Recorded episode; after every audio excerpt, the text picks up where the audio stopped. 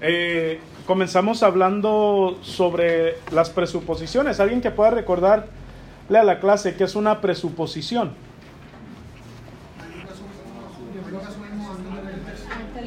Algo que se asume antes de leer el texto, ¿verdad? Y vimos que hay ciertas presuposiciones equivocadas a la hora de leer la Biblia. Si yo quiero ser un estudiante de las Escrituras y quiero que Dios me hable a través de su palabra, hay ciertas presuposiciones que yo no debo tener. Vimos tres de ellas. Ah, ¿Cuáles eran las tres? Alguien dígame una. Negar los milagros. Otra. Poner la ciencia a la par de la Poner la ciencia a la par de la Biblia. Y la última. Poner las experiencias. Si tú vas a poner las experiencias a la par de la Biblia. Si tú quieres ser un estudiante de la Biblia y quieres crecer a través de ella y que Dios te hable, y tú ya empezaste con esas presuposiciones, ya empezaste mal.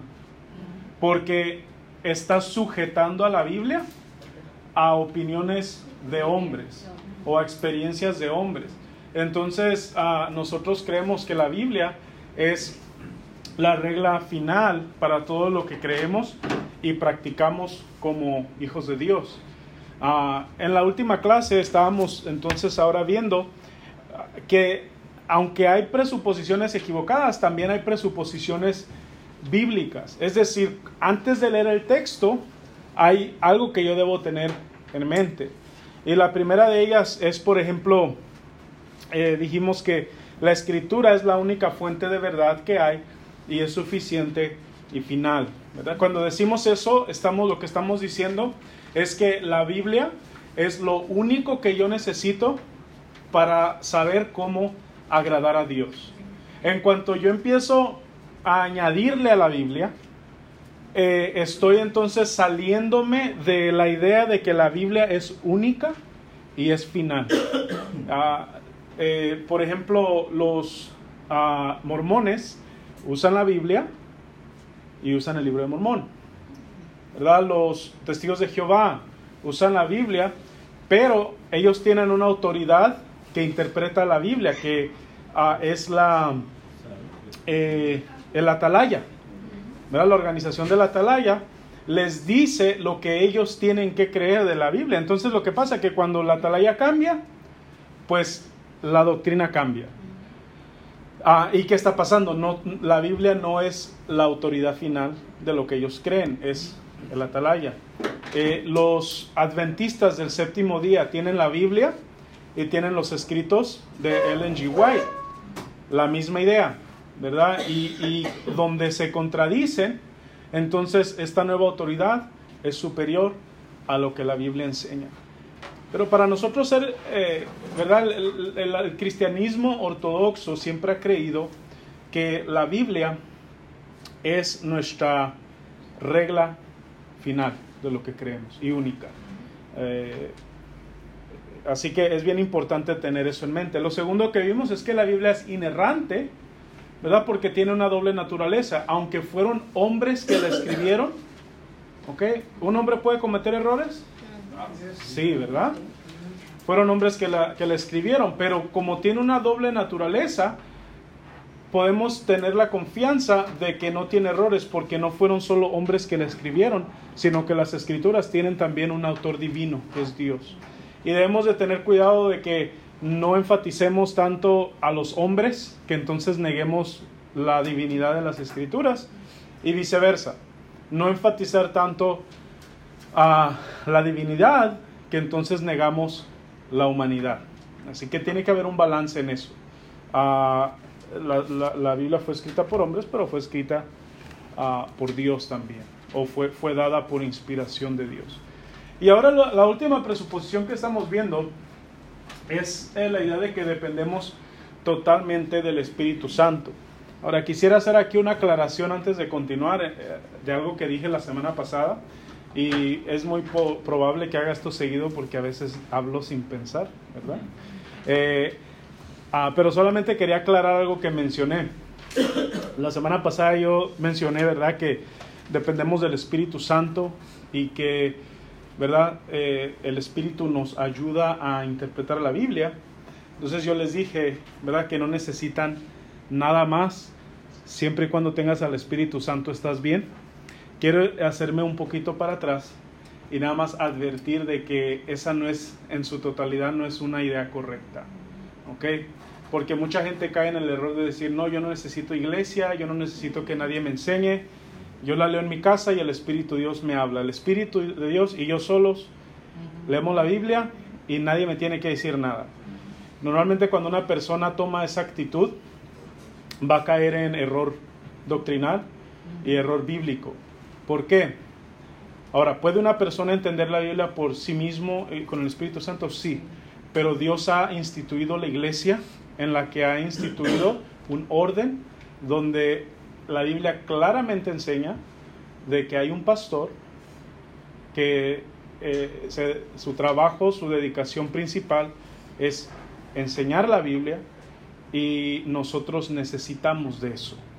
Ahora, cuando estoy diciendo que dependemos totalmente del Espíritu Santo, a lo que nos estamos refiriendo es que eh, el pastor no obtiene, ¿verdad?, algún poder superior que tú no puedas obtener.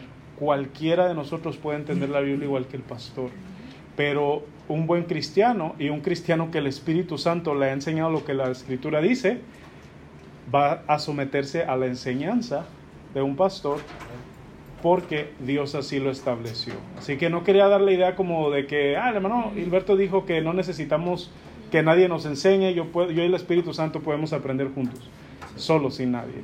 Eh, no era eso lo que quería ah, dar a entender, ¿verdad? Pero entiendo cómo quizá pudo haberse entendido de esa manera. Eh, pero bien, solo quería aclarar eso. ¿Ok? lo próximo que estábamos viendo ahí era que, ¿verdad? Hablando de la idea de que dependemos del Espíritu Santo y el Espíritu Santo nos enseña. Eh, hablábamos, ¿verdad?, de que el entendimiento es más que una afirmación intelectual. Cuando estamos estudiando la Biblia y hablamos de entender la Biblia, no solamente es entenderla eh, a un nivel académico o entender lo que dice. Y mencionaba cómo me ha tocado ver muchas ocasiones hombres muy inteligentes, muy, muy preparados, pero que no creen en la Biblia y su manejo de las escrituras es bien, bien eh, vergonzoso, ¿verdad? Porque ellos creen que la entienden, pero vimos un pasaje ahí en Primera de Corintios donde nos enseña que las cosas del Espíritu se deben de discernir espiritualmente. Si yo trato de leer la Biblia con mi mente humana y mi mente carnal, voy a fracasar. Así que necesito asegurarme de que cuando yo leo la Biblia, estoy dependiendo del Espíritu Santo y no de mi conocimiento. Y déjame decirte una cosa que pasa, mientras más uno aprende la Biblia, más uno se acerca a, ese, a, caer en ese error. De que, ah, yo, yo, ese, ese pasaje yo ya me lo sé. ¿Un perrito ahí o qué? Este. Eh, ya este. Eh, ya perdí la onda. ¿Qué estoy diciendo? Eh, sí. Eh, ¿Verdad? Eh, eh, eh, tenemos que depender del Espíritu para que el Espíritu entonces nos ayude a entender lo que las escrituras ah, dicen y no basarme en lo que, ah, era eso, y no basarme en lo que yo creo, porque a veces podemos caer en el error de que, ah, yo ya, yo ya sé, esos pasajes yo ya me los sé. Ah, ese libro, yo ya di la clase de epístolas pastorales, o yo ya tomé la clase de libro de hechos yo ya me sé ese libro. Entonces cuando voy a leer la Biblia, voy apoyándome en mi conocimiento. Y eso es muy peligroso, porque cada vez que yo me acerque a las escrituras debo de ir dependiendo no de mi conocimiento, sino del Espíritu Santo. ¿Okay? veimos el ejemplo ¿verdad? de una persona preparada como una persona inteligente o incluso sacerdotes católicos que son hombres muy preparados, pero en cuanto a las escrituras y su manejo de ellas son muy ignorantes porque las leen de un punto de vista de tradicional en vez de ah, bíblico. Pero bien, próximo. Entendimiento requiere fe en Dios.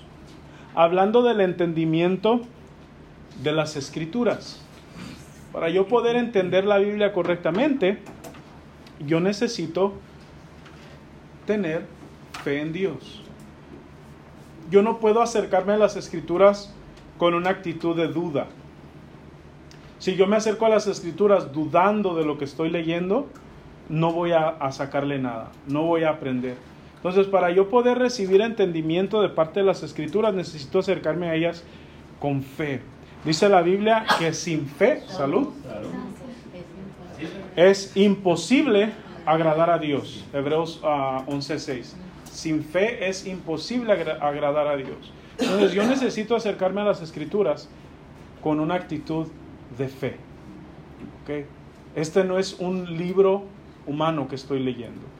Este no es solamente eh, eh, un libro, a veces usamos esta expresión y yo la entiendo porque yo mismo la he usado, pero no es simplemente un manual para tú vivir tu vida. ¿Okay? Porque cuando uno lo toma nada más así, la Biblia puede ser simplemente un libro de, de, positivismo, de, de, buenos consejos. No, la Biblia es la palabra de Dios. Y cuando yo me acerco a ella, yo tengo que acercarme con eso en mente y, tener eso, ¿verdad?, eh, eh, bien planteado en mi mente. Necesito fe.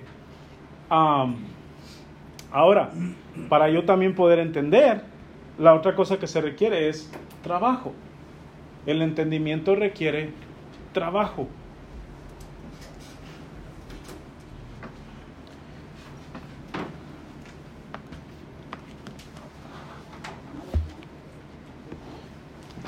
Un versículo interesante y no ese es el tema principal de ese versículo, pero sí nos da una enseñanza, eh, ¿verdad? De lo, que, de lo que toma estudiar y enseñar la palabra de Dios. Primera de Timoteo 5:17, hablando acerca de los, de los pastores. Y mira lo que dice acerca del pastor o de los ancianos, dice, dice este versículo, dice, los ancianos que gobiernan bien sean tenidos por dignos de doble honor. Dice, mayormente los que trabajan en predicar y enseñar. Aquí Pablo le está dando instrucciones a Timoteo sobre el cuidado de los, de los uh, ancianos o de los predicadores. Y entonces dice, ¿verdad? Que se les tiene que cuidar el doble de lo que se cuidan a las viudas. Y dice que mayormente se tienen que cuidar aquellos, no dice aquellos que trabajan, eh, perdón, aquellos que predican y enseñan. Dice aquellos que trabajan en predicar y enseñar. Lo que nos está ahí diciendo, eh, o, algo que nos podemos sacarle a eso, una, una, una verdad que podemos sacar de ese versículo, es que la predicación y la enseñanza requiere trabajo. ¿Ok? Requiere trabajo. Y muchas personas no, no estudian la Biblia y no entienden la Biblia porque no quieren trabajar. ¿Verdad? nuestra mente, especialmente hoy, hoy, en día, nuestra mente está eh, bien, bien distraída. Y no, no sabemos disciplinar nuestra mente a enfocarse y a concentrarse en algo por largos periodos de tiempo, porque rápido nos aburre, rápido perdemos el interés. y, si nosotros tenemos esa actitud al leer la Biblia, eh, va a ser bien difícil aprender. Necesito entender que si quiero yo entender la palabra de Dios, eso va a requerir trabajo de mi parte. Va a ser un esfuerzo. No, no es fácil. ahora, con la ayuda del Espíritu Santo, y con una disposición correcta puedo entonces yo aprender y ser bendecido por lo que enseñan las escrituras. Ah, y por último, y por último, oh, oh, si es un perro de verdad. Pensaba que era algún celular o algo que estaba sonando. Este, ¿Ya tomó el Previn? este.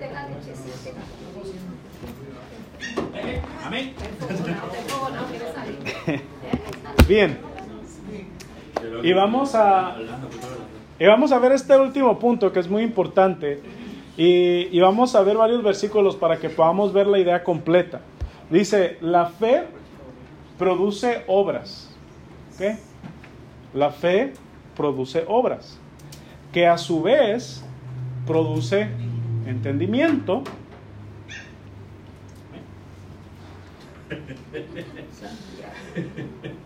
Está firmando todas tus palabras. Carlito, no, Carlito, no.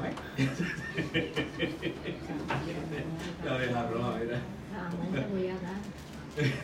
La fe produce obras que a su vez produce entendimiento. Y básicamente este punto lo que está haciendo es que todo lo que acabamos de ver, lo, lo vam- vamos a ver cómo todo encaja. ¿Ok? Am, vamos a ver primeramente eh, un pasaje ahí en Santiago capítulo 2, versículo 18. Vamos a Santiago capítulo 2, versículo 18.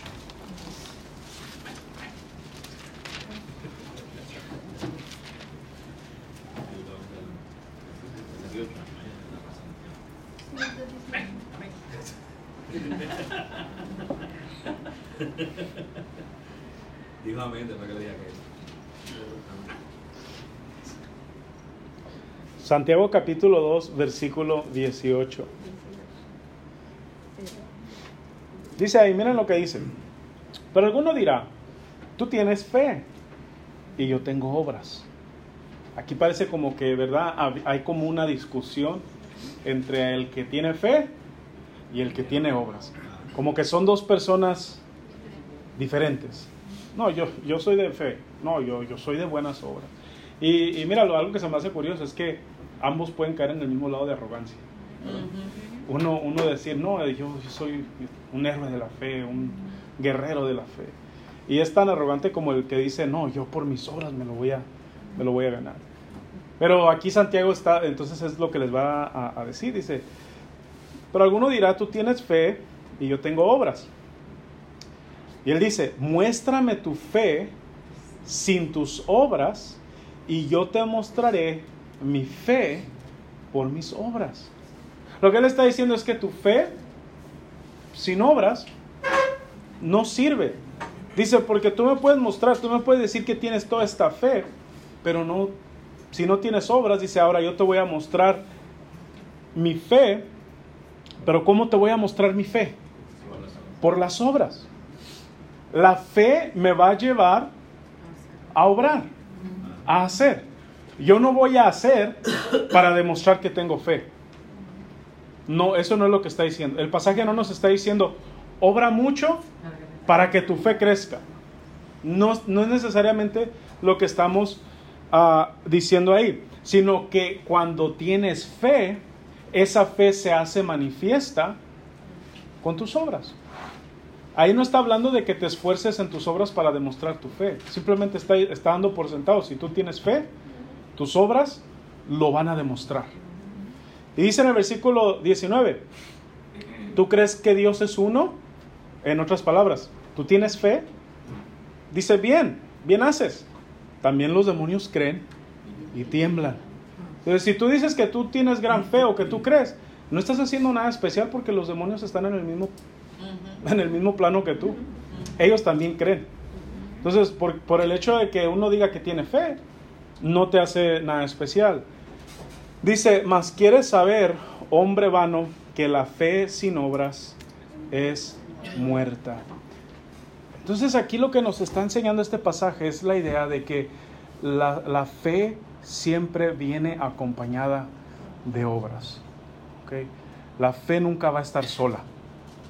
Ahora, no estamos enseñando que tienes que hacer obras para conseguir fe. El hecho de que tienes fe va a producir obras. ¿Sí entendemos eso? Entonces, la fe va a producir obras. Ahora, las obras van a producir en nosotros entendimiento. Cuando tú decides, cuando tú crees, tú vas a obrar. Y cuando tú obras, tu entendimiento aumenta. Ahora, ¿por qué digo eso? Mira Salmo 111. Salmo 111.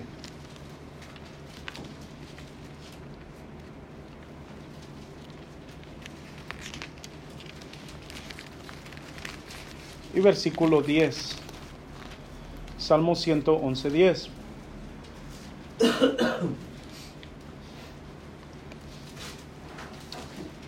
Dice, el principio de la sabiduría es el temor de Jehová pero mira la segunda parte de- del versículo, dice, buen entendimiento tiene todos los que qué? Practican tus mandamientos. Es decir, buen entendimiento tienen los que obran. Así que la fe nos va a ayudar a producir obras y entonces cuando yo obro como producto de mi fe, eso me va a ayudar a tener un mejor entendimiento. Y a veces nosotros no podemos llegar a entender la Biblia no porque no la leamos, porque tratamos de leerla. Pero a veces el problema es que empezamos mal, no empezamos con fe. No empezamos orando, pidiéndole al Señor, Señor, háblame. Señor, ayúdame. Entonces dependemos totalmente de Dios para poder entender las escrituras.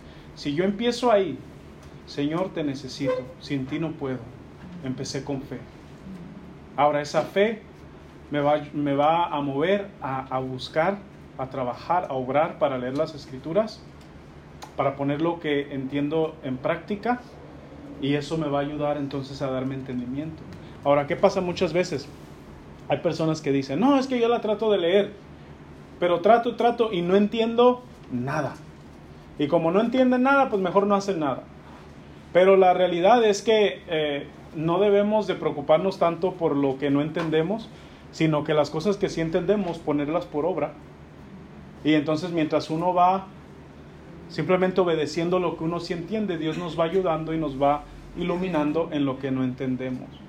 Ah, sí, hermano. por lo menos en eso que estás mencionando, por lo menos mi experiencia, Ujú. siempre ha sido que si a veces yo estoy leyendo algo, hay- si hay una parte que yo no entiendo, el Señor se ha encargado de, en un futuro lejano o, o- o cercano, Ujú. este, se ha encargado de, de hacerme entender qué significaba eso que yo no entendí en aquel momento. Sí, Siempre, porque la Biblia, la Biblia no se contradice, sino que se entrelaza. así es. Amén. Y mientras uno va creciendo en el Señor, uno va aprendiendo cosas nuevas. Una de las cosas que tenemos que entender es que nosotros no somos los primeros que leemos la Biblia. Este libro se ha, se ha estudiado y se ha leído y se ha debatido y se han escrito libros acerca de ella por miles de años. Entonces el hecho de que tú y yo no entendamos algo no quiere decir que es algo que nunca se va a entender. Es simplemente que Dios no nos ha iluminado todavía en esa área. Algo que va bien de la mano con lo que dice el hermano, en sí es el próximo versículo, Hebreos 5.14. Hebreos 5.14.